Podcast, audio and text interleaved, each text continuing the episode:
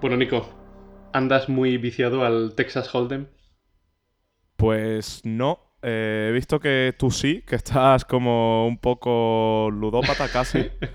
Eh, y, igual me lo descargo esta tarde, ¿eh? Cuéntame, ¿qué tal, qué tal el juego, el, juego de Apple? Em, bien, a ver, ludópata tampoco, pero sí es verdad que eh, me he estado echando mis partidillas. Para quien no lo sepa, Apple ha revivido el, el, Texas Hold'em, lo ha traído de nuevo al App Store, de donde lo había sacado en 2011. Y es, si no me equivoco, uno de los, eh, o el único, uno de los dos únicos juegos que ahora mismo tiene Apple em, que han creado ellos y que los tienen en su tienda. E, este fue uno de los primeros juegos para, para el iPod que, que sacaron en 2006 uno de los primeros también para, para, el iPhone en la App Store cuando salió en 2008 y pues eso, lo retiraron en 2011 porque ya se había quedado antiguo y lo han vuelto a traer de vuelta ahora, en 2019. E, ellos ponen en la descripción de la aplicación que es por el, por el décimo aniversario de la App Store, aunque el décimo aniversario de la App Store fue el año pasado. De hecho, en, Hipertextual hicimos un par de artículos bastante interesantes haciendo un repaso de, la trayectoria de la tienda de aplicaciones y demás. Entonces, no sé si lo han traído de vuelta 11 años más tarde porque el año pasado no les dio tiempo o se les ocurrió el año pasado como aniversario especial y han estado durante todo este año eh, puliendo de nuevo el juego para traerlo. Y bueno, pues ya se puede descargar. Eh, es un juego que está. Mm, es prácticamente el mismo que había antes. Quienes hayan jugado al anterior juego, al, anterior Texas Hold'em, eh, pues lo identificarán muy rápido porque los gráficos son prácticamente los mismos. Están mejorados, obviamente, y, tal, pero los, la interfaz del juego es igual. Y bueno, pues está, está bien en general. Eh, es un juego que puedes jugar sin conexión, no hace falta que, tengas ningún tipo de conectividad, no tiene compras integradas, no cuesta descargarlo, que antes costaba 5 dólares o así me parece. Puedes jugar con amigos, si tienes amigos con el juego descargado, podéis echar partidas eh, online entre los, eh, no sé si son hasta 8 jugadores o así. Así que, eh, pues nada, descárgatelo, único. De hecho, he de decir que mientras hablabas me he metido en el App Store y he empezado a descargarlo el juego. De hecho, no es mentira, pero ahí abajo. Se lo estoy enseñando a Luis eh, y, me lo he empezado a descargar. Así que luego, luego dejar de trabajar y saludos, Eduardo, y, me pondré a jugar al póker eh, cuando acabemos el podcast. Bueno, te, tardará un rato porque son es un giga y medio de lo que ocupa el juego. y, ya verás que los gráficos no son como para que ocupe un giga y medio, porque ya tengo que son muy parecidos a los que había hace una pila de años. Así que, pero bueno, eso está bien. Si os sobra un giga y medio en el iPhone, podéis descargarlo. Bueno, esta semana también hemos tenido novedades, ¿no? Ha habido como mucho movimiento también, sobre todo ayer. De hecho, vamos a reconocer una cosa. Normalmente nosotros intentamos grabar los martes, si no pasa nada. Y por un motivo, bueno, que no viene a cuento, le dije a Luis, oye, hoy no, vamos a grabar mejor mañana. Y menos mal que lo hicimos porque justo al mediodía aquí en España, Apple decidió lanzar renovación de los MacBook. Eh, bueno, renovación, renovación de los MacBook Pro y pequeñas modificaciones en los MacBook y entonces recuerdo decirle por la tarde a Luis, oye, menos mal que no hemos grabado hoy porque es que creo que es la noticia de la semana, ¿no?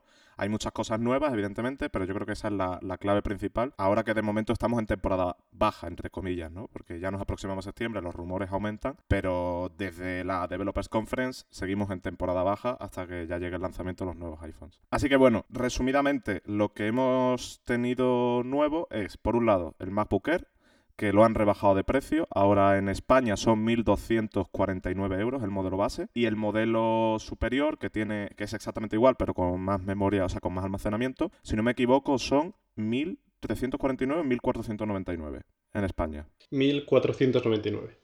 En Estados Unidos el modelo base son 1.099 dólares y el superior sí que creo que eran 1.249, si no me estoy equivocando, dólares. Sí, por ahí, lo voy a confirmar, pero, pero si no me equivoco estaba bien. Además de esta modificación de precio, hace una rebaja de unos 200, de 100, 100, sí, 100 euros aprox. Además de eso, también han incorporado la tecnología True a la pantalla. Por lo tanto, ahora la pantalla del MacBook Air se va a adaptar dinámicamente a la luz del entorno, como ya hace otros equipos de, de Apple, ¿no? El iPhone, el iPad, los MacBook Pro, etc. Y por otro lado, Apple ha, limpiado los MacBook Pro. Los MacBook Pro hasta ahora estaban como en una, etapa un poco difusa, ¿no? Es decir, teníamos los MacBook Pro de 15, que los han renovado con procesadores de novena generación, súper poderosos y tal. Y después los de 13 sí que había un poco de lío, porque teníamos los modelos más altos, que ya tenían procesadores quad-core y tal, que eran ordenadores potentes. Pero los modelos de entrada dentro de la gama MacBook Pro llevaban sin actualizarse creo que dos años o así. O sea, tenían procesadores de séptima generación. Además vendían un modelo sin touch bar, que era claramente inferior al resto, etcétera eso ya se ha acabado. Ahora la gama es mucho más simple. Ahora tenemos dos MacBook Pro de entrada. Uno por 1.499 euros aquí en España, que tiene pues básicamente un procesador quad-core. No es el mismo procesador quad-core que vimos en los MacBook Pro hace unos meses, pero ya es quad-core. No sabemos tampoco el modelo exacto del procesador. De hecho, yo ayer por la tarde estuve mirando en la base de datos de Intel y no aparece. O sea, no, no hay un registro eh, en el que aparezca ese procesador con esas mismas características. Eh, así que bueno, supongo que con el tiempo, eh, o sea, Intel lo, integrará en su, en su plataforma. Después, la memoria RAM parte de 8 GB, el SSD parte de 128 GB. Tenemos, eso sí, en los modelos básicos, dos puertos en lugar de cuatro, como tenemos en los modelos superiores. Y en paralelo a todo esto, además, Apple ha decidido eliminar el MacBook de 12 pulgadas. Eh, lo presentaron, si no me equivoco, en 2015 por primera vez. Y, a ver, con la introducción del MacBook Air el año pasado, pues perdió un poco de sentido, ¿no? O sea, ya no era tan, tan necesario en la gama. De hecho, yo recuerdo escribir un artículo en noviembre, lo tuiteé ayer, en el que comentaba pues precisamente eso, que el MacBook se había quedado sin rumbo. Y bueno, pues básicamente ahora lo han eliminado del catálogo, eh, ahora la gama se queda más simple, tenemos los MacBook Air con un precio un poquito más asequible. Los MacBook Pro tenemos el mismo catálogo, pero ahora tenemos dos modelos de la gama asequible que son bastante mejores. No sé, ¿a ti qué te parece, Luis, todo esto que, han presentado? Porque además fue un poco por sorpresa, no nos esperábamos que todo eso ocurriera ayer. Mm, sí, bueno, ya sabemos que eh, hay actualizaciones que Apple realiza de vez en cuando sin avisar. Eh, creo que todos recordamos muy bien esa semana fantástica que tuvimos hace poco, en la que día sí día también eh, saltaban renovaciones de, producto. y de los Mac también es verdad que en el pasado ha realizado renovaciones sin eh, sin que aparentemente viniese a cuento de nada. Ahora el, motivo, la excusa es la, promoción de vuelta a clase que, que, lanza cada año en verano de cara a la gente, a los estudiantes que se compran nuevos equipos em, de cara a septiembre, al comienzo del curso. Y, bueno, pues como decías, yo creo que está muy bien desde el punto em, de que ahora nos queda una gama mucho más clara. Antes, si tú eras una persona que estaba buscando un ordenador liviano para llevar eh, por ahí siempre encima, que no tuviese demasiada potencia, enfocado mayoritariamente pues eso, a trabajos de ofimática, de consumo de contenido y tal, pues es lógico que en muchas ocasiones dudases entre el MacBook a secas de 12 pulgadas o el MacBook Air. Eh, porque con la renovación eh, esta que tuvieron en octubre, mm, pues tenían los dos un diseño muy muy parecido, aunque el MacBook seguía siendo un poco más liviano y demás, pero pues eso, podía haber confusión. Eh, entonces, por esa parte, bien, me parece que hayan eliminado el, el, MacBook. En su día, pues fue un diseño muy comentado porque fue un cambio bastante notable respecto al, al MacBook Air de anterior generación y a los MacBook Pro del momento. Y respecto al MacBook Pro, pues también, oye, porque son mejoras que han mejorado, pues eso, el, procesador y le han metido la Touch Bar, que para algunos será mejoras, para otros será un, un, elemento no grato, pero, pero bien porque mantienen el precio, sobre todo por eso. Em, o sea, todo lo que han metido es manteniendo el precio que tenían antes estos dos modelos, pues obviamente si te dan eh, mejores especificaciones al mismo precio, pues es de agradecer. Y eso, yo creo que ahora mismo tenemos una gama mucho más clara. Ayer leía a, Mark Gurman decir que, que, la verdadera pregunta era si el, si el MacBook a secas volvería o no en, en un futuro cuando... Yo ahí tengo, yo ahí tengo una teoría. Sí. Eh, con la muerte del MacBook de 12 pulgadas. Explique. Yo creo que cuando Apple en 2015 presentó el MacBook de, 12 pulgadas, evidentemente era un concepto nuevo, con tecnologías nuevas, ¿no? Era de los primeros portátiles que apostaban en serio por el USB-C, tampoco tenía ventilador y tal. Yo tengo una teoría que no sé si será cierta o no, pero es mitad hechos, mitad conexión de puntos en mi mente. Yo creo que Apple cuando lanzó ese MacBook en 2015 quería hacer un portátil sin ventilador, extremadamente ligero, lo mismo que consiguieron con el MacBook Air en, en 2008, si no me equivoco. ¿Qué ocurre? Yo creo que Intel no ha cumplido con lo que Apple esperaba. Me explico. El MacBook de 12 pulgadas no tiene ventilador. y es una gama de procesadores muy específica de Intel. que no necesita un ventilador para disipar el calor, porque genera muy poco calor, evidentemente. ¿Qué ocurre? Yo creo que esa gama de procesadores de Intel no ha evolucionado como Apple esperaba. Y por eso en algún punto han tenido que dar un paso atrás y relanzar el MacBook Air, heredando muchas de las tecnologías y de los desarrollos que habían hecho con el MacBook de 12 pulgadas y metiéndole un ventilador. Porque el MacBook Air, recordemos que tiene un ventilador, un ventilador pequeñito, pero tiene un ventilador. Entonces, yo creo que Apple realmente no quería matar el MacBook, pero se ha visto, entre comillas, obligada a hacerlo. Porque apostaron muy fuerte por una idea, que era la del ordenador sin ventilador. Intel probablemente no haya cumplido con lo que se esperaba, a nivel de coste, a nivel de, potencia, a nivel de eficiencia energética, a nivel eh, de temperatura, en cualquier razón. Yo creo que Intel no ha cumplido con lo que Apple esperaba o, no ha sabido desarrollar lo que Apple esperaba para este tipo de portátiles y se han visto obligados a, no diría cancelar, pero sí a dejar en stand-by eh, esta idea, ¿no? De portátil muy ligero, sin ventilador, etc. Y que por eso el año pasado sacaron el MacBook Air, como he dicho ya, con ventilador y tal, para reemplazar al MacBook, al menos temporalmente, y yo creo que ese concepto de MacBook sin ventilador, ultra liviano y tal, acabará llegando y acabará llegando con un procesador de ARM, que será el año que viene, el siguiente, cuando sea, no sabemos cuándo ocurrirá. Esa es mi teoría. O sea, yo no creo que Apple lo haya hecho por prueba y error, no creo que Apple lo haya hecho porque, porque han dicho, va, vamos a revivir esta gama, porque el Air tiene un nombre tal. No, yo creo que, que eso, que realmente creían en ese concepto, en el concepto de portátil ultraligero sin ventilador, creían que eso era el futuro, pero se han visto obligados a dar, un, a, dar, un paso atrás para ofrecer un ordenador en condiciones. Y aparte de eso, yo también creo que el coste de producción del MacBook de 12 pulgadas era demasiado alto. Y eso estaba dificultando un poco su venta. De hecho, el MacBook Air, cuando lo lanzaron a finales del año pasado, ya era un poquito más barato que el MacBook. El modelo base, quiero decir, ya era un poquito más barato que el MacBook de 12 pulgadas. Y ahora con la rebaja ya es significativamente más, más baja. Entonces yo creo que es eso, que, viene de ahí, que no es una falta de visión, una falta de estrategia. Yo creo que simplemente que ese concepto que tenía en la mente no lo han podido desarrollar como han querido y han tenido que dar un paso atrás. Y en algún momento llegará el MacBook con ARM sin ventilador, que es lo, que todo, lo que todo parece indicar que va a hacer Apple. Y después, respecto al MacBook Pro, también me gustaría comentar una cosa y es que, y esto lo voy a contar un poco algo personal. Yo llevo tiempo queriendo renovar mi portátil personal, ¿no? Yo tengo un MacBook Pro de 2013 o 2014, no recuerdo. Y pues ya el momento, empieza a ser el momento de renovarlo, ¿no? Y yo tenía un problema y es que el MacBook Air para algunas cosas se me quedaba corto en potencia. O sea, yo, en su momento digo, va, espero el MacBook Air, que seguro que es maravilloso. Pero después el MacBook Air, eh, como ya comenté en la review, el procesador no es malo, pero para lo que yo necesito se me queda un poco corto. Y digo, bueno, pues entonces me tengo que ir al Pro. ¿Qué ocurría? Que para irme a un Pro competente, yo tenía que irme a 2.000, 2.200 euros de portátil, ¿vale? Que era el MacBook Pro que tenía un Core i5, tenía creo que 16 GB de RAM y 256 de SSD. ¿Por qué? Porque los MacBook Pro económicos, los que no tienen Touch Bar, pues era un poco me, ¿no? Era como invertir dinero, ok, invierto 1500 en este, pero es que por 200 tengo, o por 300 euros más tengo uno que es 20 veces mejor. Y yo creo que hay mucha gente que está en mi misma situación, que no necesitaba irse a los 2000 y pico euros de MacBook Pro, pero tampoco quedaba satisfecho con el MacBook Air.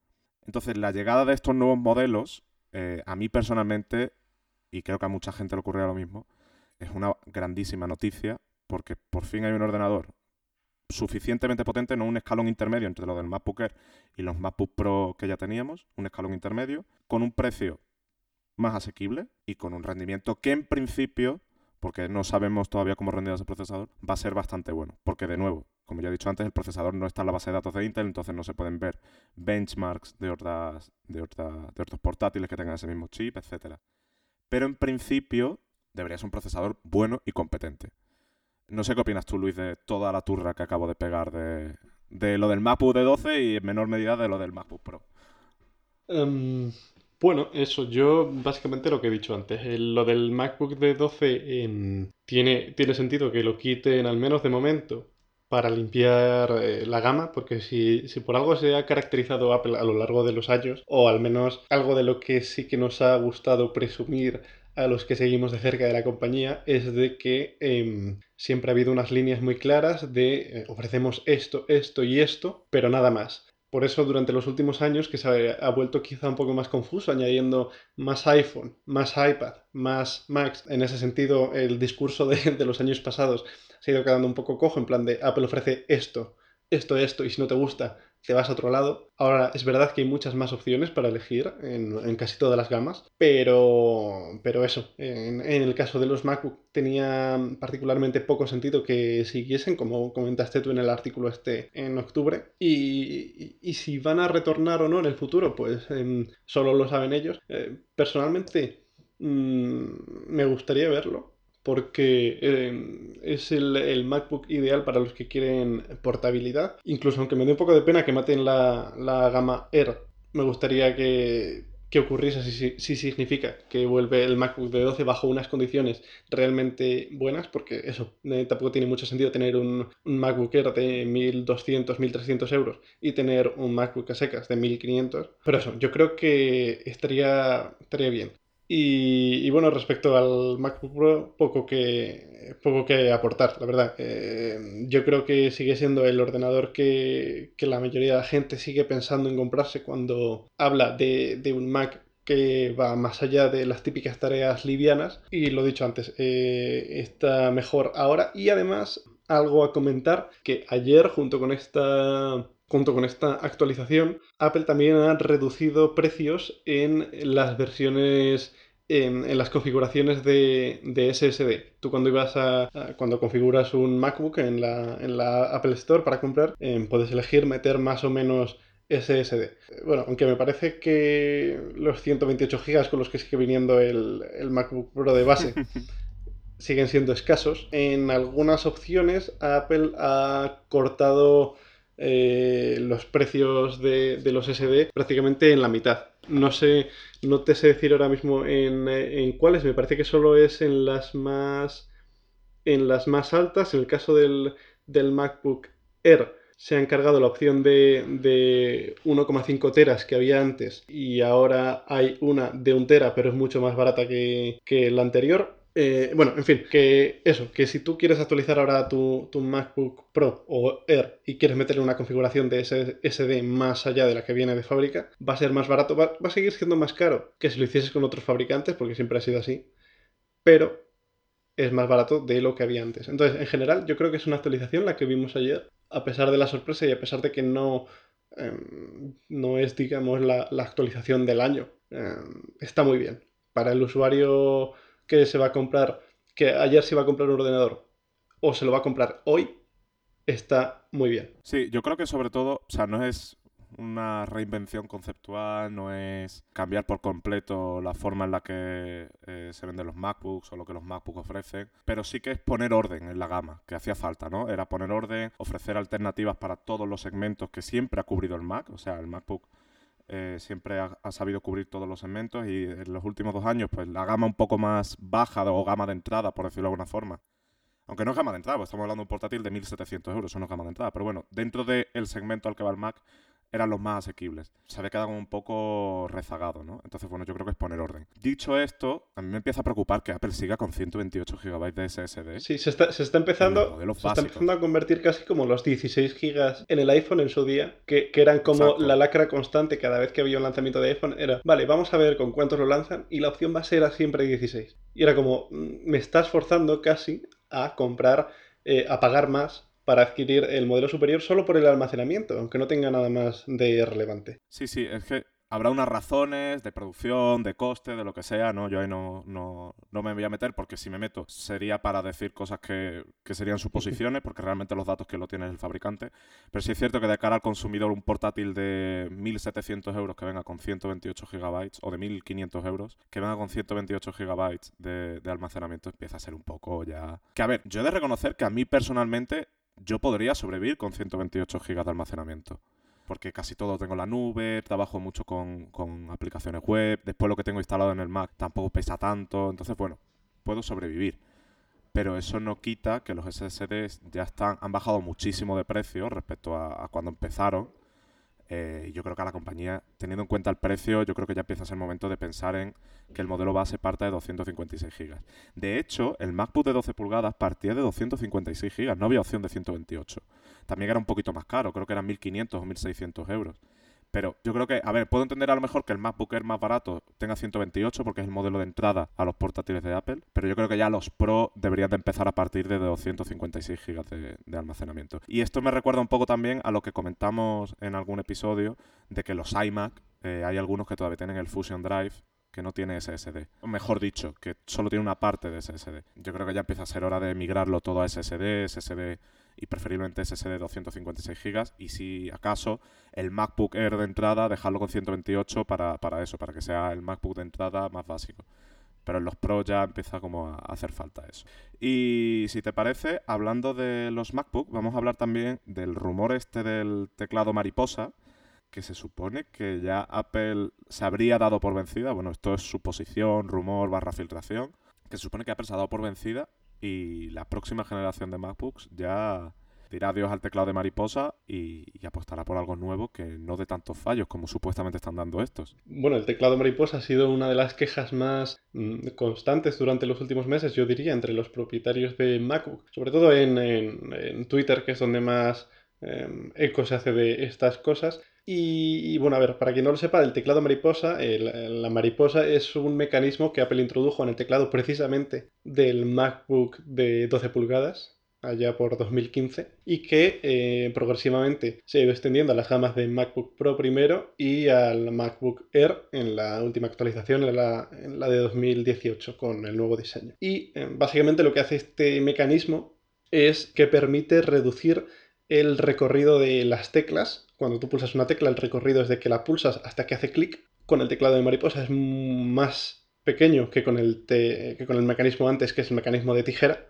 Y eh, bueno, pues permite aprovechar más el espacio. También em, a mí personalmente me gusta más a la hora de escribir, es como más fluido.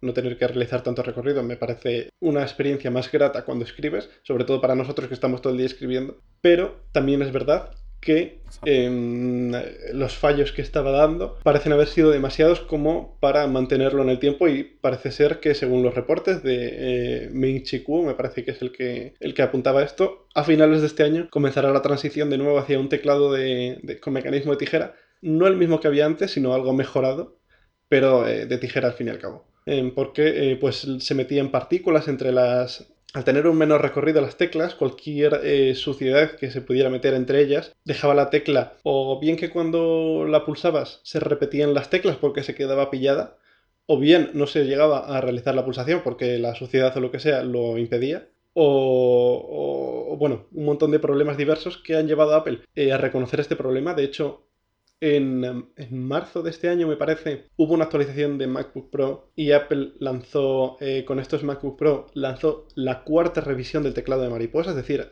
ya es la cuarta vez que decían que este teclado mejoraba, es decir, hay un problema real reconocido por Apple, de hecho hay un programa de reparaciones abierto por si te falla, poderlo llevar al Apple Store y que te lo cambien gratis, pero em, parece eso, que ya se van a dar por vencidos en, el desarrollo del teclado de mariposa, en mejorarlo, y van a dar un paso atrás en cualquier caso, que a mí me parece que llegan un poco tarde, después de cuatro años, pero ahí está. Sí, a ver, a ver, yo por un lado he de decir que a mí el teclado de mariposa, yo trabajo con él, a mí me encanta. O sea, a nivel, digo, del recorrido de las teclas, tacto, sonido, me encanta. O sea, me gusta más que el, teclado que tengo en el Ordo MacBook, que es el mío personal, que es el que es de la generación anterior. También he de decir que yo no he tenido ningún fallo con los teclados mariposa.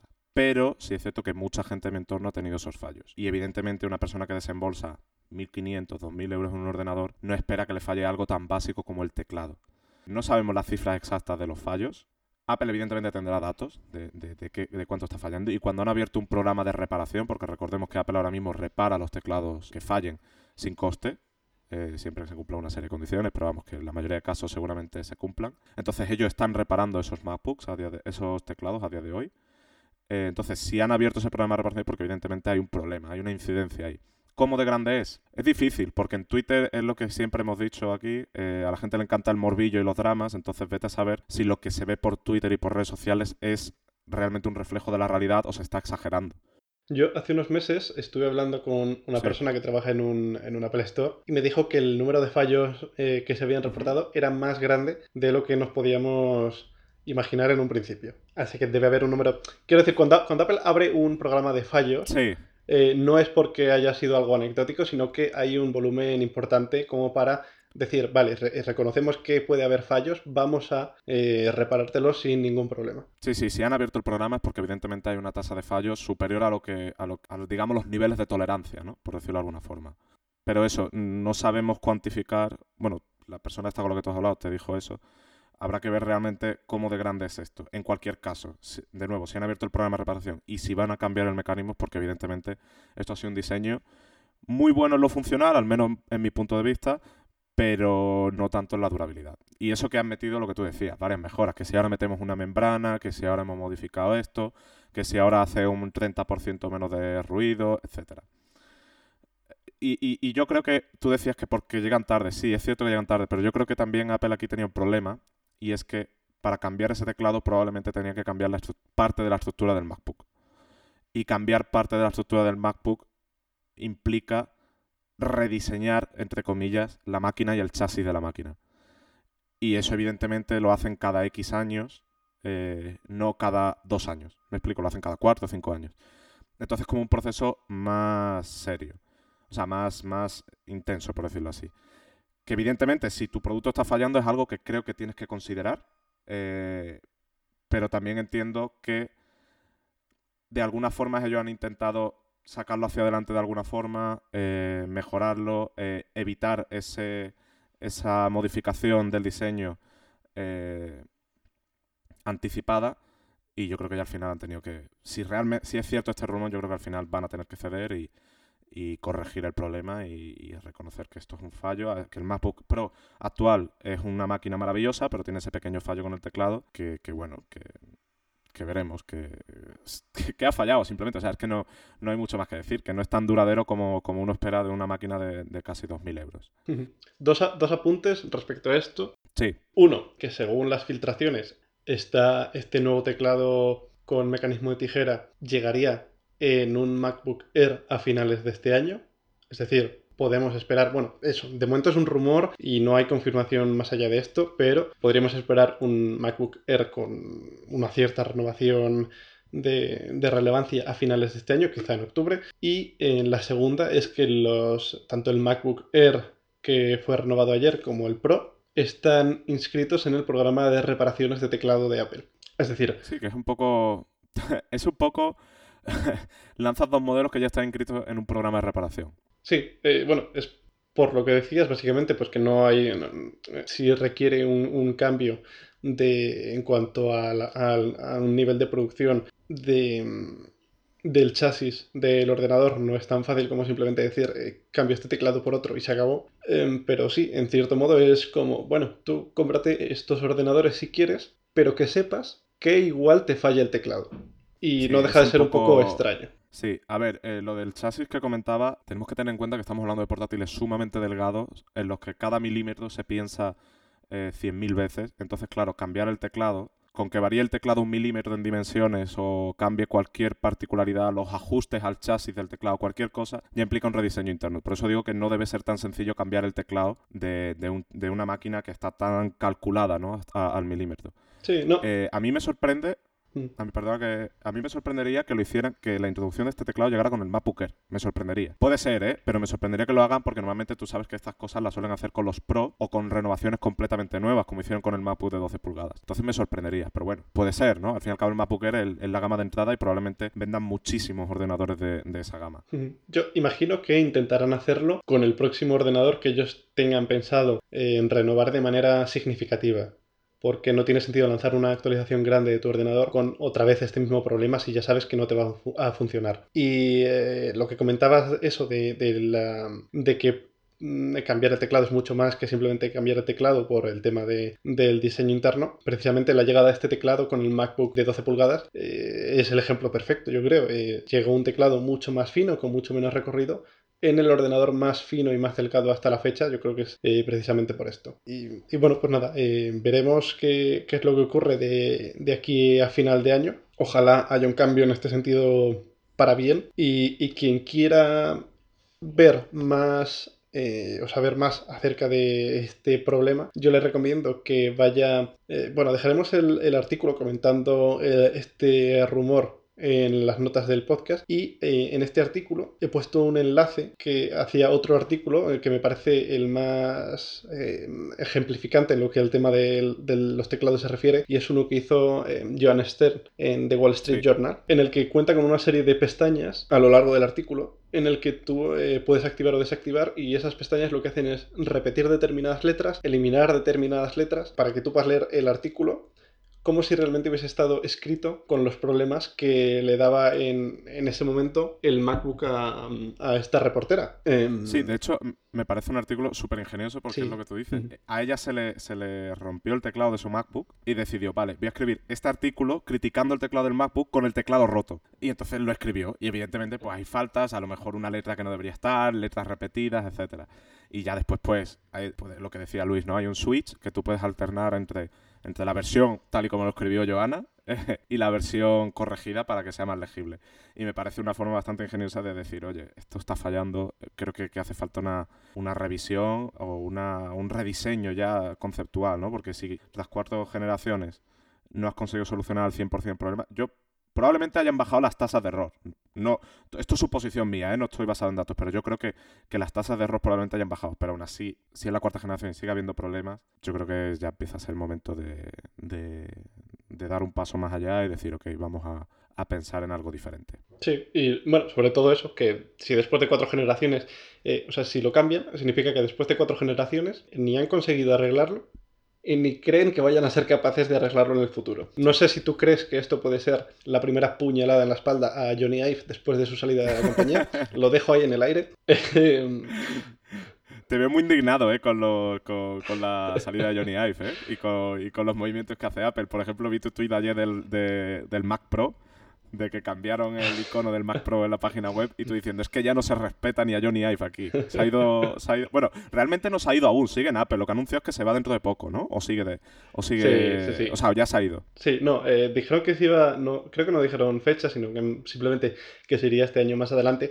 A ver, dudo mucho o me extrañaría mucho que se fuese em, antes de que tenga lugar la presentación de los nuevos iPhone, que es como el, evento estrella de, de Apple cada año. De hecho, Sí, sí. Mm, bueno, esto en realidad no lo sé. Eh, ¿Tú crees que, estará en la presentación eh, físicamente? ¿Que lo veremos ahí, en la zona de demo después? Pues no lo sé. Eh, a ver, si sigue en la compañía, yo creo que sí que estará. Y evidentemente será uno de los, de los focos, ¿no? De los... Hmm. de los puntos de mayor atención. Lo que hay que ver es eso, si estará en el, o sea, si por ese momento seguirá en la compañía o la marcha será después de los lanzamientos, del lanzamiento de los iPhones. Y hablando de los iPhones, de la próxima generación de iPhones, y de cosas que se eh, van. También hay un rumor, sí, y joder, bien, bien hilado ahí, ¿eh? y de cosas que se van. Hay un rumor, lo publicamos ayer, bueno, rumor, esto es como siempre, ¿no? Eh, fuente de cadena de producción que dice no sé quién, que dice no sé cuánto.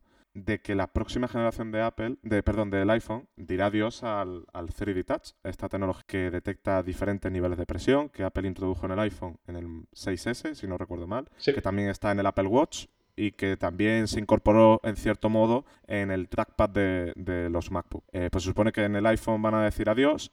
El año pasado ya le dijeron adiós en el iPhone 10R. El iPhone 10R ya no tiene 3D Touch. Es cierto que vía software se emulan algunas de esas acciones. O sea, con una, con una pulsación larga puedes hacer algunas de las cosas que hacías con 3D Touch.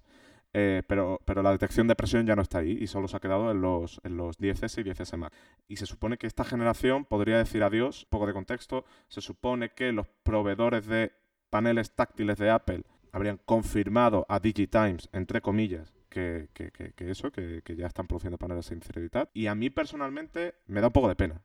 Me da un poco de pena que, se vaya a Touch porque es una tecnología que yo utilizaba bastante, más de lo que creía. O sea, yo cuando, cuando, o sea, yo hasta octubre del año, perdón, hasta septiembre del año pasado, no, mentira, hasta octubre, estuve utilizando iPhones con 3D Touch, el iPhone 8 Plus y después el 10S durante un mes.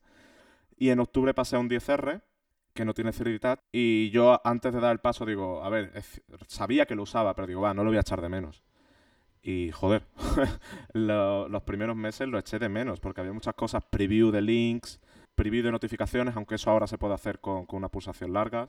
En fin, hay como ciertas cosas que, que, hacía con 3D Touch que no era consciente de que lo estaba haciendo y que la echaba de menos. Ya con el tiempo, evidentemente, te acostumbras. No es que el teléfono cambie por completo, pero es una de esas cosas que tienes ahí y que si la has utilizado a lo largo del tiempo, en mi caso desde el 6S prácticamente, te acostumbras a tenerlas ahí, las integras en tu flujo poco a poco, aunque sean cosas pequeñas, y cuando no está, notas su ausencia. Y yo creo que aunque lo emulen por software, como hacen en el 10R, la sensación y el feedback no va a ser lo mismo. Pero bueno, eh, supongo que también habrá aquí, supongo que a lo mejor yo soy un caso raro, no sé tú Luis si 3D Touch lo utilizas mucho o, eres de, las personas que, te dan igual, que se vaya básicamente. eres de esas personas, que esas personas que yo ni saludo por la calle. Em, bueno, Nico, contén el llanto, eh, intenta contenerlo por esta marcha de 3D Touch. Eh, la verdad es que yo sí lo uso. A mí es una de las funciones que... y la uso a diario. Yo he visto a gente y a lo largo de los años, eh, desde que, desde que llegó 3D Touch, sí que he visto a gente eh,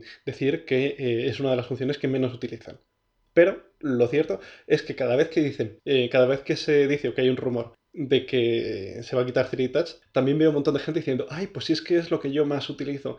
Y la verdad es que a mí me gusta bastante, tanto, tanto el uso de, de 3D Touch como, como la, respuesta, la respuesta del motor áptico que es muy agradable. Bueno, pero, pero el motor áptico entiendo que no se va, o sea, quitan el 3D Sí, imagino que la respuesta estará... Sí, bueno, tú... Eh, claro, en el 10R es así. En el 10R tienes el motor áptico y, responde igual que en el 10S, lo único mm. que, no tienes eh, la, la, detección de presión, que es simplemente dejar pulsado. Duda con el, con el 10R. Cuando tú estás escribiendo un texto en el teclado, Tú puedes mover el cursor en el texto. Eh, me parece que pulsando la barra espaciadora, ¿puede ser? Sí, sí, se puede. Vale. Eh, tú, lo haces con 3D Touch, yo lo tengo que hacer dejando pulsado. Sí. Sobre la barra espaciadora. Eh, es, sí, mi pregunta era, em, ¿puedes seleccionar ese texto? O sea, ¿puedes seleccionarlo, no solo moverte entre el texto, sino seleccionarlo? Pues de eso no estoy 100% seguro. Te diría que no pero no estoy 100% seguro. es que eso, eh, o sea, tú puedes, con 3D Touch, tú te puedes mover eh, haciendo una pulsación ligera, puedes mover el cursor y apretando más seleccionas eh, el texto o parte del texto. Y esa es una de las funciones que también utilizo de 3D Touch y me gusta utilizar. Además de, yo qué sé, la, previsualización que decías de links o de imágenes, es súper útil el poder pulsar un enlace y abrirlo en una ventana secundaria en Safari, por ejemplo, eh, a través de 3D Touch también está muy bien, eh, las acciones en las aplicaciones, pero en fin, mientras se pueda sustituir por algo parecido como ocurre en el 10R, probablemente también ayude a abaratar costes, así que eh, bueno. Eso supongo que será algo que em, ellos tengan más que estudiado, cómo puede impactar en la experiencia de usuario y cuál es el retorno que ellos pueden obtener a cambio de dejarlo o no. A ver, dos cosas. Una, estoy haciendo la prueba, he escrito un mail rápido en, el iPhone 10R y no hay opción. O sea, es que básicamente para accionar el movimiento del cursor dejo pulsado, pero es que claro, más allá de dejar pulsado no puedo hacer nada. Hmm. No puedo presionar más fuerte, no puedo dejar pulsado más tiempo. Entonces no, solo puedo moverme, pero no puedo seleccionar texto. Y después, respecto a la segunda cosa, o sea, o sea perdón, la segunda cosa que quería comentar es que evidentemente si esto lo eliminan permite ahorrar costes. De, hecho, se supone que del 10R lo quitaron por eso, porque querían ahorrar costes, a ser el modelo más asequible de la nueva gama. Y también yo creo que eh, esto puede ayudar a, ¿cómo decirlo? A liberar espacio para otros componentes que pueden ser más necesarios en el teléfono. No sé cómo de, grueso o de, o de diferente es el, controlador de la pantalla o del panel táctil de, de los paneles con 3D Touch, pero sospecho que podría ser más grueso. Todo esto es suposición mía, ¿eh? no, no, he mirado exactamente qué tamaño tiene, pero sospecho que será un poquito más grueso, más grande, y entonces reducir su tamaño podría facilitar la integración de otros componentes, qué sé yo. El jack de... No, hombre, eso es el, jack ya, el jack ya no vuelve. No, pero a lo mejor una batería más grande. Sí, de hecho yo creo que la batería podría ser una de las principales beneficiadas. ¿no? De hecho se supone que los próximos iPhones van a tener una batería un poquito más grande, o eso han dicho eh, y, este tipo de fuentes. Y después, en iOS 13 hemos visto como muchas de las cosas que se pueden hacer con 3D Touch ahora se han integrado con pulsación larga en el iPhone 10R. No sé si el 100%, porque todavía no he instalado la beta de iOS 13 en el iPhone, pero sí que hay muchas que por lo visto se han integrado. Entonces supongo que Apple poco a poco está transicionando, bien para favorecer a los usuarios del 10R eh, o bien para preparar el terreno para que 3D Touch desaparezca definitivamente. En cualquier caso, Yo lo echaré de menos. Me acostumbraré, supongo, pero... Al final tiene sentido, yo creo, eh, si lo quitan en uno, quitarlo en todos. Simplemente por temas de desarrollo. De tener eh, Sí. el sistema unificado y que todas las acciones sean iguales para, para todos los modelos de, de iPhone que haya. En cualquier caso, eso, habrá gente que lo eche de menos, gente que no. Pero eh, ahí está. Y hablando de rumores, y ya terminamos con los rumores por hoy, hay que, hay que decir también que es verdad que está habiendo muchos rumores últimamente, pero es que es la fecha de los rumores. Eh, justo en estos meses eh, es cuando las- los dispositivos comienzan a ir a las cadenas de producción, los dispositivos que llegan después de verano, en septiembre y octubre. Entonces es cuando empiezan a saberse cosas de lo que ocurre más allá de, de- de Cupertino, que es do- donde- de donde no sale nada de nada, salvo lo que publica Gurman. Sí, que no sabemos, que todavía no sabemos quién es la fuente, porque parece que, que le cierran, o sea, que consiguen descubrir quién es su fuente y de repente parece que no, porque vuelve a, a- vuelve a comentarte todo lo que van a anunciar en el evento una semana antes. Probablemente sea, sea Johnny Ive y por eso le han echado. Los últimos rumores apuntan, eh, de hecho ya en, en marzo de este año ya hubo un, un tipster, un- una persona en Twitter que puso, una persona que ya había acertado eh, en, anteriores ocasiones, que iba a haber este año un eh, iPad de 10,5 pulgadas no Pro y uno de 10,2 pulgadas no Pro. El de 10,5 pulgadas ya lo hemos visto, es el iPad Air. Y eh, el de 10,2 pulgadas ahora dicen que está ya en cadena de producción y que podría llegar pues después de verano. ¿A qué corresponde este iPad de 10,2 pulgadas? Al, eh, en teoría vendría a sustituir al iPad eh, a secas que hay ahora, el iPad de 9,7 pulgadas que Apple presentó en un evento enfocado... Marzo del año pasado. Sí. Marzo del año pasado, marzo de 2018. Ujú. Lo presentaron. un evento enfocado a, a la educación, a un iPad, pues eso, para, para consumo de contenido sí, pero para creación también, con el soporte para el Apple Pencil. Y eh, bueno, básicamente vendría a renovar este iPad, imagino que con el mismo chasis y con la pantalla, eh, o sea, con el frontal modificado para conseguir un- una mayor diagonal de pantalla.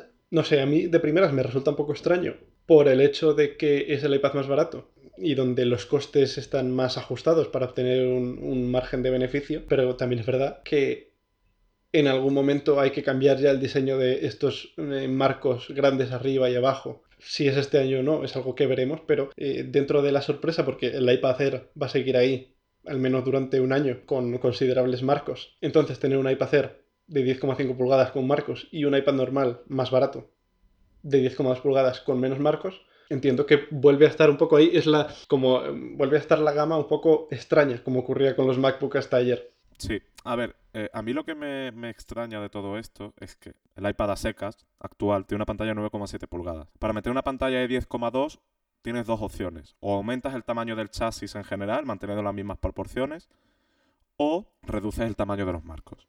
En cualquiera de los dos casos, tienes que producir un chasis completamente nuevo y tienes que rediseñar parte del interior de la máquina.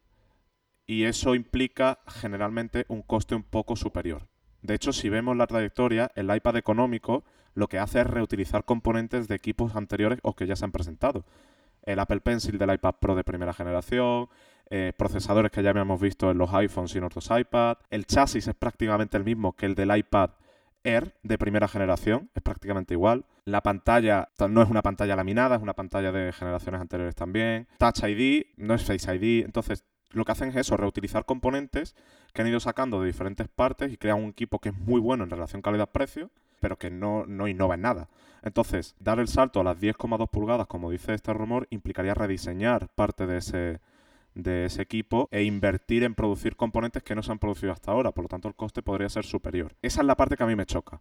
Y segundo, lo que tú has comentado, de que en el caso de que opten por reducir marcos, de repente tendríamos un iPad Air con unos marcos más delgados que los del iPad económico, pero tiene marquitos, con un iPad económico que tendría menos marcos, eh, y después ya el Pro que va por su lado, que bueno, eso es una historia completamente diferente. Entonces, no sé, es un movimiento un poco raro. Eh, habrá que ver si realmente se materializa o cómo se materializa. Igual hay algún detalle aquí que se nos está escapando y que le da sentido a todo esto. También otra cosa que me preocupa es qué chip le meten a, a este iPad, porque si le ponen una 12 ya lo están poniendo a la par que el iPad Air en potencia. Y ponerle una 11 en 2000, a finales de 2019, que es cuando se supone que saldría este iPad, pues igual puede ser insuficiente. Entonces no, no sé, no sé, o sea, a mí me suena un poco raro. Mm.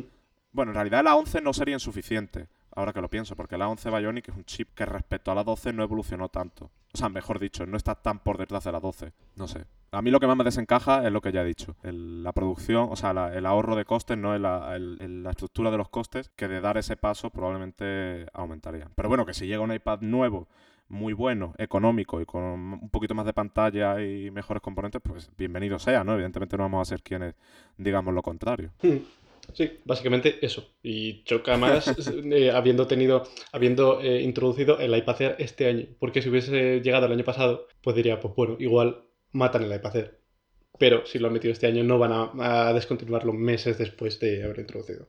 Es que a mí, a día de hoy, perdona que te interrumpa, a mí a día de hoy lo que me pega más es que el iPad actual el económico me refiero, el iPad actual, le hagan un refresh de componentes, a lo mejor con una 11 o con algo así, y que se quede la gama tal y como está, a lo mejor con un Pro nuevo a final de año, evidentemente, pero la gama está bastante bien ahora mismo, o sea, con una 12, o sea, con un Air con una 12, el Mini, eh, y así, tiene cubiertos todos los nichos y son todas las máquinas están bastante bien. La única que se queda un pelín atrás el, el económico, pero bueno, como es económico, mm, se entiende, ¿no? Que, esté un poquito por detrás del resto. Hmm. Así que lo que me pega realmente es eso, ¿no? Un refresh de diseño, etcétera. Pero bueno, esto es especulación pura dura en base a rumores, o sea que es un castillo de naipes que se puede desmontar en cualquier segundo.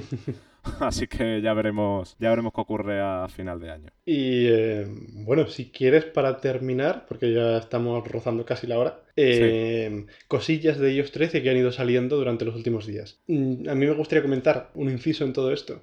Y es que la semana pasada dije que la beta pública de iOS 13 me estaba yendo estupendamente bien.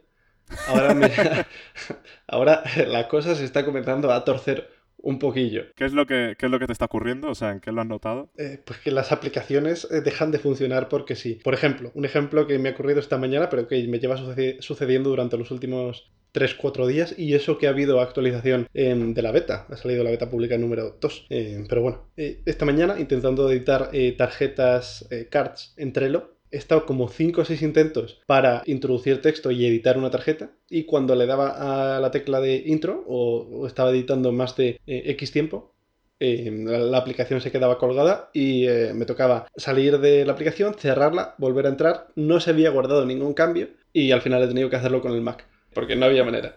Pero eso me, pasa, me ha pasado con esta aplicación y con, y con otras. Entonces... Eh, no sé qué está pasando, no sé si es por haber dicho que me iba bien, no sé, me están castigando alguien desde Cupertino, ha dicho, pues no, eh, no puede ser que una beta te vaya bien, te tiene que ir mal, porque si no, no es una beta. Entonces algo me han hecho, o alguno de los que nos oyen me ha echado un mal de ojo, lo que sea, pero eh, la verdad es que está empezando a ponerse complicada la cosa. Menos mal, ¿ves? A este tipo de cosas a las que yo me refería cuando decía que me daba miedo instalar una beta. Porque yo, a ver, yo he sido muy así. Yo instalaba las betas siempre el día uno, me descargaba lo que hiciera falta y hacía lo que hiciera falta para tener la beta y probar lo nuevo. Pero ya llegó un momento en el que era, joder, otra vez hacer restore porque me funciona mal. Ahora toca hacer lo otro porque no sé qué, no sé cuánto. Entonces, creo que he hecho, creo que he hecho bien manteniéndome y más teniendo en cuenta que, que para mí el iPhone y el iPad, bueno, para todo el mundo, ¿no? Pero para mí son esenciales porque es que me falla algo y ya, ya, ya me peta el cerebro. O sea, si mi herramienta de trabajo no funciona bien, ya me peta el cerebro y, tengo que solucionarlo a milímetros. De hecho, una tontería. El otro día, bueno, tuve un problema con una cosa de Apple Pay y he tenido que, introducir la tarjeta de nuevo y no sé por qué Apple Pay no me deja meter la tarjeta, con lo evangelista y cantado que, que yo estoy con Apple Pay. Y ahora me deja meter la tarjeta y todos los días, cada dos por tres, estoy metiendo a ver si me deja ya. He, llamado al banco, el banco dice que está todo bien. Eh, lo único que me queda es restaurar el iPhone, pero claro, restaurar el iPhone. En fin, bueno, dejo la turra de Apple Pay y volvemos a los que estábamos con iOS eh, esto, es que todo esto era para decir que cuando algo falla me obsesiono con ello. Entonces, pues menos mal que no instalado la beta porque si no me habría obsesionado con los fallos y habría acabado volviendo a iOS 12 en menos de 24 horas. Eh, bueno, volviendo a lo de iOS 13, las pequeñas cositas que, que han llegado con estas nuevas betas, ya estamos en la beta para desarrolladores 3, si no me equivoco, y la pública 2, si no recuerdo mal. Una cosa que a mí me ha gustado mucho y que en concreto a Eduardo, nuestro querido y maravilloso, eh, ¿cómo decirlo? ¿Qué término utilizamos para describir a Eduardo? Es que va a decir jefe supremo, pero eso suena a que nos pega latigazos y nos tiene castigados. Eh, diría... Nuestro querido llamado director. Sí, dejémoslo ahí. no, eh, bueno, esto era algo que yo también quería y Eduardo en particular recuerdo muchas conversaciones con ello, con él sobre ello, y es que el iPad te notifique, o mejor dicho, te indique qué aplicación estás utilizando cuando tienes una pantalla dividida. Porque muchas veces y esto, si trabajas con texto, es bastante molesto. Joder, me ha salido un pareado ahí. Imagínate que estás en, una, en la mitad de la pantalla tienes notas, por decir algo, y en la otra mitad tienes, qué sé yo, un mail, ¿vale? El problema es que tú estás haciendo algo y en cuanto te pones a escribir, no sabes realmente dónde estás escribiendo, ¿vale? Eh, o si haces un comando de teclado, no sabes dónde estás haciendo ese comando de teclado. Entonces, a lo mejor, si haces comando N en un mail, a lo mejor te hace un mail nuevo, y si haces comando N en notas, te abre una nota nueva y haces algo que no querías hacer. ¿Por qué? Porque en, en el Mac, cuando tú abres una ventana, la que está en primer plano, pues tiene un color diferente, ¿no? Lo que es el marquito. En el iPad eso no ocurría. Entonces ahora se muestra un indicador arriba, pequeñito, que cambia de color, se vuelve de un color u otro, o mejor dicho, se vuelve más oscuro, más claro, y te indica en qué aplicación o sea, qué aplicación de las dos está en primer plano, en cuál vas a escribir, en cuál se van a ejecutar las acciones, etcétera. Y es una tontería, pero eh, de nuevo, son esas pequeñas tonterías que le faltaban al iPad para que trabajar con él no tenga ningún tipo de fricción, ni de procesos intermedios, ni de cosas raras. Y me alegra que Apple en una beta intermedia haya introducido esas pequeñas, siga introduciendo esas pequeñas mejoras para que cuando llegue la versión final de iOS 13 ya el iPad sea incluso mejor de lo que nos imaginábamos con, con iOS 13 en la Developers Conference. Eh, y también hay algunas cositas, Luis, que de hecho tú las estuviste probando sobre iOS 13, aunque estas están más centradas un poquito en el iPhone, ¿no? Sí, bueno, no lo sé. Eh, no, sé si funciona con el iPad. Eh, que, yo sepa, que yo sepa, solo funciona con 10S 10S Max y 10R. Estamos hablando de, ah, de la simulación de la cámara de FaceTime. Si yo, a ver, básicamente ahora FaceTime tiene un ajuste en iOS 13 que aplica una especie de filtro utilizando la medición de profundidad de Face ID y tal, en el que corrige la forma en la que estás mirando al teléfono. Es decir, cuando tú estás haciendo una videollamada en FaceTime, lo normal es que tú mires hacia la pantalla, no hacia la cámara. Por lo tanto, la persona que está en el otro lado no, no da la sensación de que, de que la estás mirando los ojos, porque realmente la estás mirando a la pantalla para poder verla a ella. Ahora FaceTime aplica un filtro y lo que hace es que corrige tu mirada, eh, además parece que funciona bien, y lo que hace es que miras, de hecho ahora Luis nos va a comentar qué tal funciona, que lo ha probado, y ahora parece que están mirando a la cámara en lugar de la pantalla. Es un detalle menor, absurdo probablemente para mucha gente, pero que mejora la experiencia y que hace que el contacto sea más natural entre dos personas cuando realizan FaceTime. Y ahora Luis, ¿qué tal funciona? Sí, claro, cuando tú, eh, eso, cuando tú haces una videollamada, es frecuente eso, que tú estés mirando a la pantalla en lugar de a la cámara, entonces eh, queda como si estás hablando al teléfono en lugar a, la persona. Y lo que hemos podido probar nosotros, pues eh, sí, corrige este efecto y parece que estás mirando de manera mucho más directa a la cámara, aunque tú estés mirando a la pantalla en realidad. Es un poco extraño de Em, cuando lo comparas, cuando comparas una captura de pantalla con, FaceTime corregido y sin corregir, pero que bueno, eh, no te das cuenta cuando lo estás usando en realidad, eh, no te das cuenta de que hay un... Eh, que es la gracia, claro, de todo esto, que no, que no te des cuenta de que hay un, una corrección de por medio. Bueno, es un detalle, simplemente que habrá gente que lo use más, gente que lo use menos. En cualquier caso, comenzaremos a ver, yo creo, más cosas de estas en productos de Apple conforme eh, las tecnologías eh, en realidad aumentada y demás pues se vayan integrando con, con, en el día a día del desarrollo, vaya. Duda, una, tú que lo has probado, eh, porque yo he visto fotos y vídeos y tal y, tengo una impresión, pero bueno, no lo he probado, no lo he vivido en primera persona, entonces no sé realmente qué tal. ¿El resultado es artificial o es natural? Porque yo por lo que he visto es bastante natural, pero de nuevo no lo he probado, entonces no sabría decirte. Eh, ya te digo que no te das, o sea, yo creo que si a tú alguien... Eh, mm, alguien que lo esté viendo no, no sabe que existe esta función, no se va a dar cuenta nunca de que hay de por medio una herramienta que está corrigiendo la mirada del, otro. Y, estamos probándolo en una beta. Imagino que cuando salga de cara al público será todavía mejor. Pues sí, pues sí. Y, pues sí, pues sí.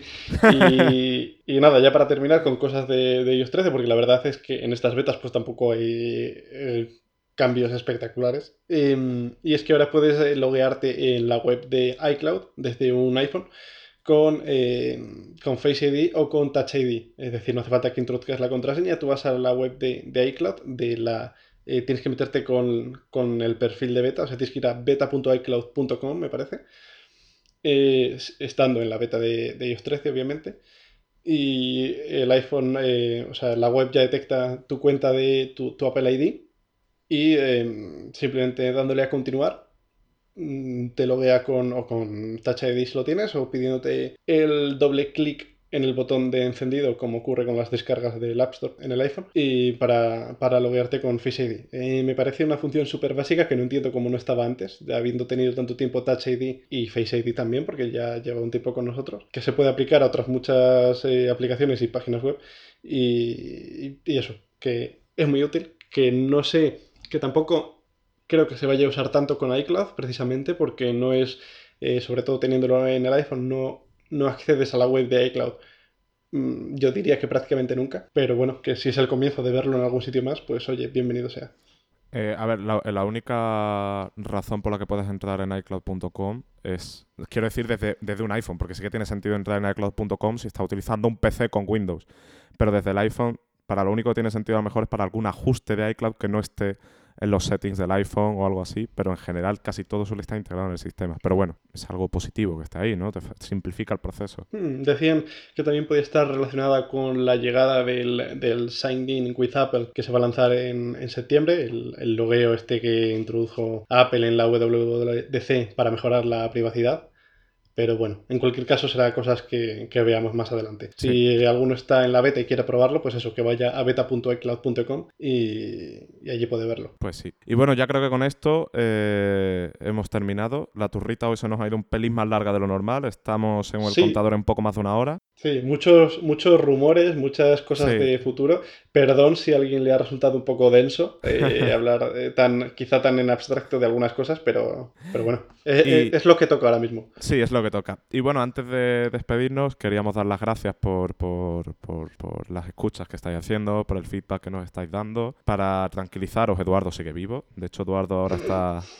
le, hemos, le, hemos, le sacamos del baño un poco eh, lo montamos en el Tesla, pusimos el autopilot y lo mandamos a, bueno, de vacaciones por ahí, por Europa, se ha ido unos días con el Tesla. Y nada, volviendo al orto, que muchas gracias por, por todo y como siempre podéis seguirnos en Twitter, en Hipertextual publicamos todo, evidentemente. Eh, todo lo que comentamos en este podcast lo tenéis en Hipertextual si queréis profundizar de alguna forma. También os invito a, entrar en nuestra comunidad de Telegram, donde damos mucho la turra. Y si, bueno, si os ha gustado este episodio, evidentemente suscribiros para no perderos los siguientes episodios. Y cualquier valoración, reseña, eh, etcétera, que podáis dejar en, las plataformas de, distribución, Apple Podcast, Spotify, eh, etcétera eh, pues siempre es bienvenida, ¿no? Si os ha gustado el podcast. Eh, mm. así que bueno, dime, ¿qué vas a eh, comentar, Luis? Sí, pues mm, nada, que estoy diciendo, podéis seguir, podéis seguirnos, podéis suscribiros, tal, tal, tal. Em, puedes decir también los usuarios eh, puedes seguir la comunidad de Dynamo Podcast en Telegram poniendo arroba Dynamo Podcast, en Twitter arroba Dynamo Podcast, a Nico le podéis seguir como arroba Nico Rivera 9 en Twitter, a mí como arroba Lbarco B. Veo que tú te sabes mi usuario, no, no como yo el tuyo. Veo que, te lo sabes de memoria, el Nico Rivera 9. Yo hago los deberes antes de venir al podcast. Pero bueno, eso, eh, creo que eso ha sido todo por hoy. Sí. y nada, muchas gracias de nuevo y hasta la semana que viene. Hasta la semana que viene. Chao.